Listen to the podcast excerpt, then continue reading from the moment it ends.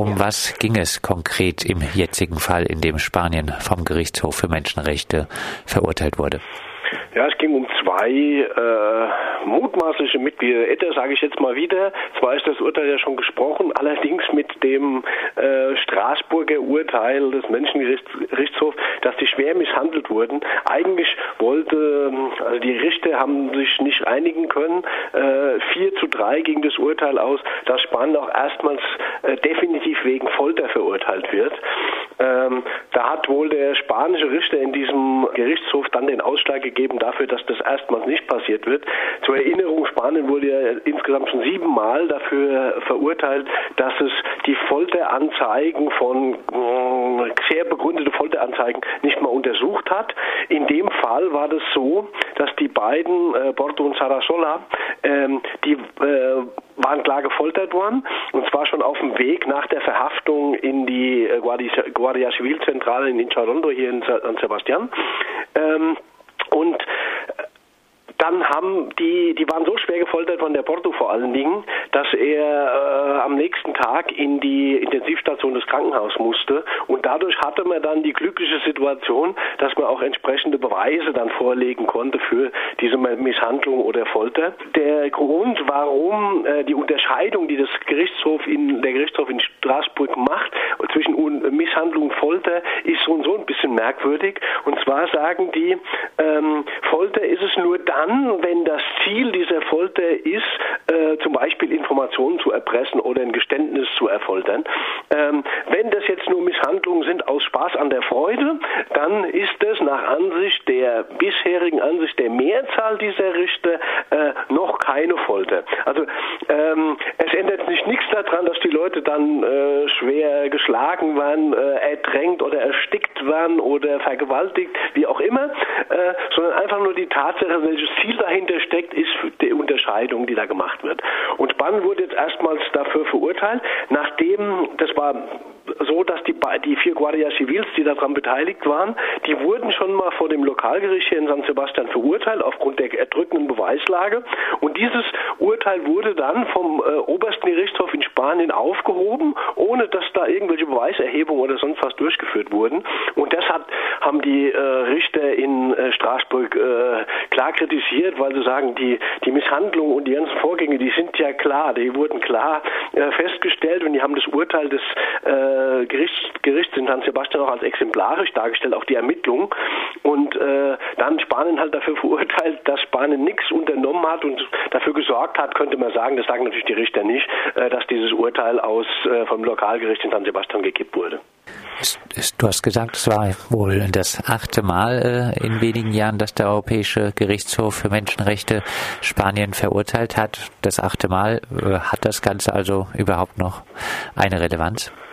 Natürlich, es hat äh, eine Relevanz, weil auch die, also erstens mal ist es ja immer gut, wenn ein, ähm, international festgestellt wird, dass in Spanien immer noch gefoltert wird.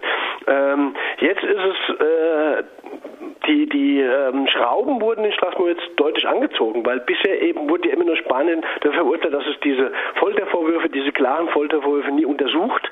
Jetzt ist es so, dass man ganz klare Misshandlungsfälle hat oder Folter. Das war, wie, wie gesagt, die Richter sind da sich nicht ganz einig und äh, es ist, ist, klar, dass die Richter in Straßburg immer weniger äh, Vertrauen in die spanische Justiz haben.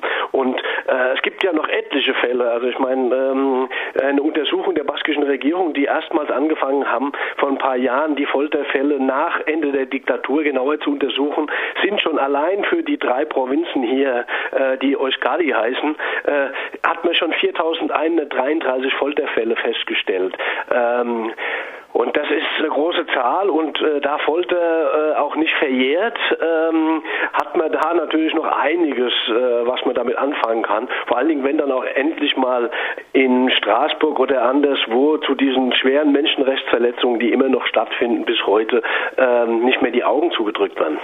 Jetzt gibt es ja immer wieder vermeintliche ETA-Mitglieder, die im Ausland leben und dort festgenommen werden. In Freiburg äh, ist, äh, ist der nach langem Knastaufenthalt in Deutschland und Frankreich äh, der hier jetzt wieder lebende Thomas Egoriaga Kunze. Äh, diesen Menschen droht immer wieder auch die Auslieferung nach Spanien. Hat das Urteil Auswirkungen auf diese Fälle? Ja, diese Fälle, die ja jetzt dann quasi quasi äh, Thomas natürlich nicht mehr, das ist irgendwie abgeschlossen. Er kann natürlich immer noch nicht nach Spanien zurück, weil man in Spanien immer noch erwarten muss, äh, dass da ein neues Verfahren angefangen wird, wie zum, Beispiel im Fall von Nekane Chapategui, die ja im Exil in der Schweiz ist. Auch die Schweiz, dieses Land, das sich immer mit den Menschenrechten so brüstet, äh, hat versucht, dieses Folteropfer auszuweisen, bis sich dann ganz zuletzt festgestellt hat, dass ihr ähm, mittlerweile, sie sollte angeblich mal ETA-Führungsmitglied gewesen sein, wie das ja bei Thomas Elgoreaga auch behauptet wurde, ähm, wurde das dann runtergestuft, so dass sie nur noch ein ganz kleines Licht war und dann war diese Strafe gegen sie ohnehin schon verjährt und trotzdem hat die Schweiz versucht, bis zuletzt sie auszuweisen. Sie hat auch jetzt ähm, gerade ähm, ihr verweigert, weil ja jetzt angeblich, weil die Strafe verjährt ist, ihr in Spanien keine Verfolgung mehr droht, äh, wurde der Asylantrag von ihr abgelehnt in der Schweiz und jetzt kann man natürlich hoffen, dass ähm, so ein Urteil, wo jetzt auch Spanien äh, deutlich verurteilt wurde, jetzt immer noch nicht ganz 100 Prozent wegen Folter, aber doch schon wegen schweren Misshandlung, ähm, dass vielleicht äh, die Schweizer Justiz oder die Schweizer Behörden sich dazu bereit erklären zu sagen, na gut, also die gute Frau, die schon schwer äh, gefoltert wurde, wie Experten äh, des Anti-Folter-Komitees oder die, der UNO-Sonderberichterstatter für Folter auch festgestellt haben, dass die äh, dann endlich einen äh, vernünftigen Status auch in der Schweiz kriegt. Darum kann man, kann man hoffen und das ist natürlich immer gut, wenn man so eine Basis hat, äh, mit der man dann deutlich besser argumentieren kann. Ralf, abschließend Chancen, dass sich im spanischen Justiz- und Polizeiapparat was ändern könnte? Nein. Soweit. Ralf Streck. Mit ihm haben wir gesprochen über das Urteil des Europäischen Gerichtshofs für Menschenrechte. Der hat Spanien mal wieder wegen schwerer Misshandlung zweier verurteilter vermeintlicher Mitglieder der ETA verurteilt.